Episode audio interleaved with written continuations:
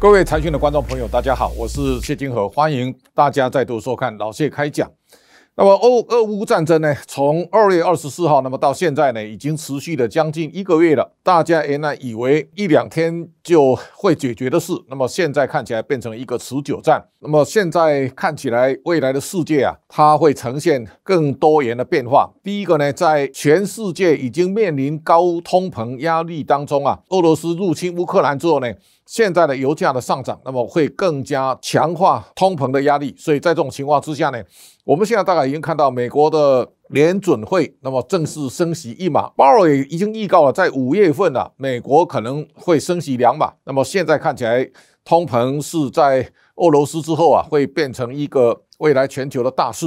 我们大家可以看到，全球的基金经理呢，在三月份所做的一个调查呢，我们大概可以看到，现在影响世界几个变数。那第一个最大的还是俄乌的冲突。这个俄乌的冲突呢，后续如何演变，要高度的关注。我们大概看到目前为止啊，第一个呢，俄罗斯在经过这个持久战之后呢，它会面临在经济上困窘的压力。那换句话说呢，美国这一次对俄罗斯的经济封锁。是前所未见的力道。如果战争拉得越长，那么现在俄罗斯得到的补给呢，相对越少。但是呢，乌克兰从波兰境内啊，各种这种补给呢，远远胜过俄罗斯。所以这个持久战打得越久呢，对俄罗斯啊，相对是不利的。所以我们要观察俄罗斯呢，在这一场战局之后呢，它很可能变成一个更小的国家。那么另外呢，我们也看到普京进入到困兽之斗之后呢。他会不会动用核武？这种在全世界最敏感的，包括生化武器，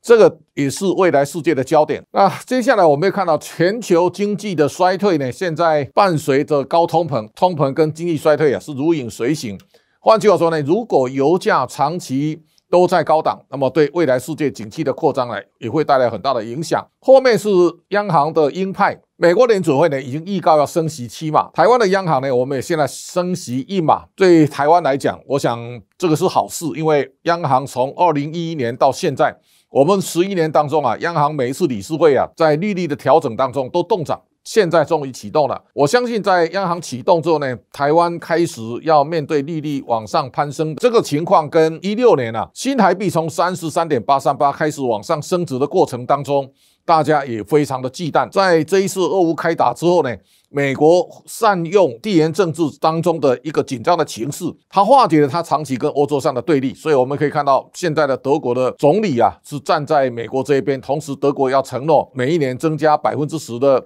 军费的预算，北约组织啊，包括瑞士哦这一些中立国呢都声明放弃中立的立场，所以这个情况来看呢，我们大概可以。想象得到，在这一场俄乌冲突当中啊，那么现在美国在地缘政治上，它占有非常大的优势。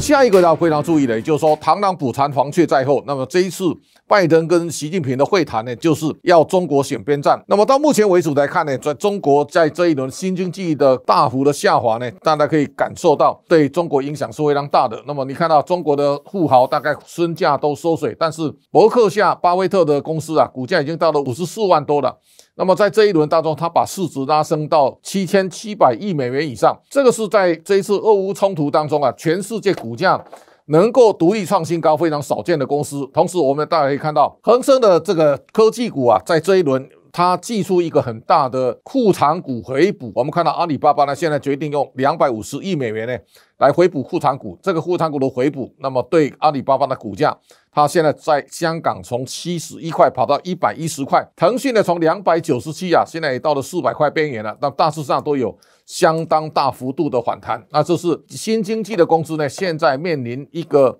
未来的挑战。但是呢，我们大家可以看到，在这个礼拜当中啊，恒大相关的股票停牌，这个也可以看出来，习近平在去年啊，要求中国金融机构对。相关的名气啊，进行调查，也包括海航、包括恒大、包括蚂蚁集团这一些啊，现在清查债务的动作呢，恒大的财务报表，那么现在也要摊开，所以。中国版的雷曼危机啊，现在看起来正在发酵。也就是你把恒大地产、恒大物业、恒大汽车，这是恒大地产的股价三十二块半呢，掉到一点一六，而恒大物业啊，从十九块七毛四跌到一点七一，这个景象啊，都值得大家高度的关注。我们看到恒大的表内负债是一点九六兆，而有息的债务五千七百六十八亿。关键是恒大背后的理财商品跟美元债呢，看到金额非常庞大。如果恒大未来有一些告急的景象呢，那么中国的房市、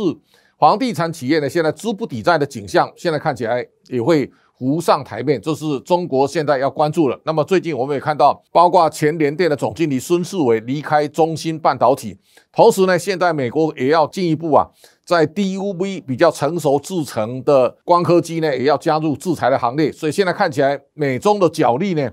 应该是在这一轮俄罗斯情势冲突当中啊，高度值得关注的。那么从新经济的公司呢，股价的下跌，到现在中国房地产泡沫逐渐吹破，这个是现在中国要面临最大的这种经济上的调整。那么最近我们也看到前联电的董事长曹清成在讲，两国论才能保住中华民国。那他特别提到中共已成人类的公敌，这是。在这些年当中啊，国内的企业界老板对中国提出最火辣的批评的一个看法。那么，基本上两岸的现在的关系啊，在这一次乌克兰之后呢，很多人都很关心台湾的安危。首先呢，台湾的 GDP 总量呢，我们大概在七千亿美元左右，跟乌克兰的一千九百六十亿啊有很大的差距。同时呢，我们看到两岸有台湾海峡的一百八十公里的天然的屏障呢，这跟俄罗斯的坦克。长驱直入，这是大大不相同。但是台湾的国际定位是比较模糊的。曹董事长在讲，台湾要把未来的国家定位讲清楚，这个也是未来大家要努力来看清楚的真相。换句话说呢，在俄乌冲突之后，保家卫国的情绪在升高，大家充满了危机感，所以也许我们在兵役制度上可能会有更大的改变。那台湾要重新啊开展。台湾的主权定位，也就是说，台湾如果是一个主权独立的国家，我们在国际的人权、在主权的定位上，我们怎么去诉求？这个是在未来中国经济在走下坡的关键时刻啊，台湾可能要去思考的一个重点。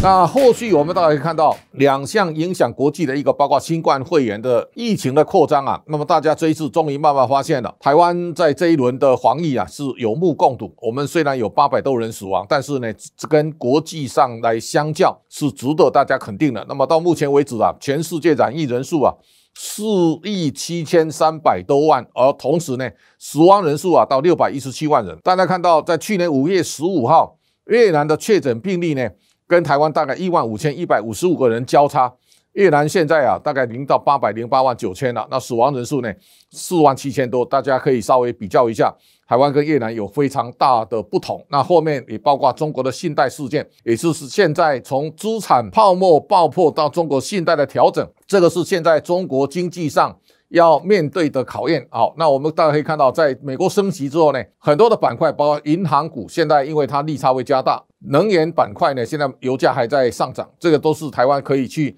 思考的重点。台股呢，我想在现在来看呢，我们在这一轮当中啊，两个很重要的特色。第一个呢，外资把台湾的晶圆代工的四雄现在当成提款机。当你可以看到，我们晶圆代工四家公司啊，去年总共赚了六千八百零二亿。大家可以可以看到这一波啊，连电、力基电都杀破五十块。但是呢，Global Foundry 啊，股价在这个礼拜写下七十七块美元的新高。这个格罗方德啊，大概在全世界它所占的今年代工的比重大概四趴。联电七趴，世界先进一点五趴，力基电的两趴，我们三家加起来大概是九点五趴。EFS 现在把它的市值拉到三百九十二亿美元以上，而联电现在两百四十九亿，这个落差你把全部三家加起来都没有 EFS 多哦，那这个就代表台湾在外资这一轮的沙盘当中，把晶圆代工杀的实在太惨烈，所以这是台股。有落后补涨的一个重要的关键。另外一个，大家可以特别注意到，我们货柜三雄在去年表现。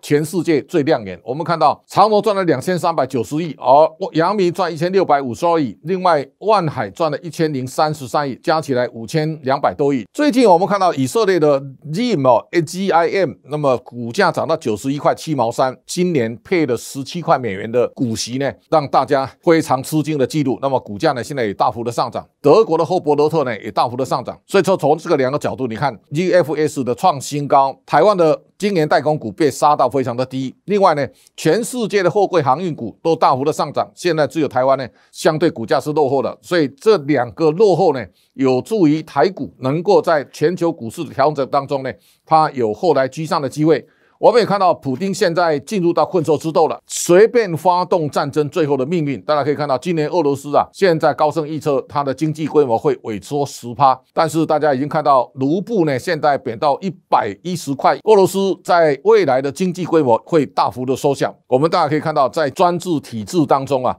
一个集权领导者很可能会一个人把国家带入前所未见的危险状态。俄罗斯将来到底会不会步到古巴跟北韩的后尘？这是大家可以好好拭目以待的事。哦，同时呢，我们也看到中国在这一次俄乌冲突当中，他选到俄罗斯还是归入到美国的行列？我相信对中国未来长期的命运呢，也会带来非常重大的影响。大家要高度密切注意。那么今天的老谢开讲报告到这里，下周同一时间请大家继续收看。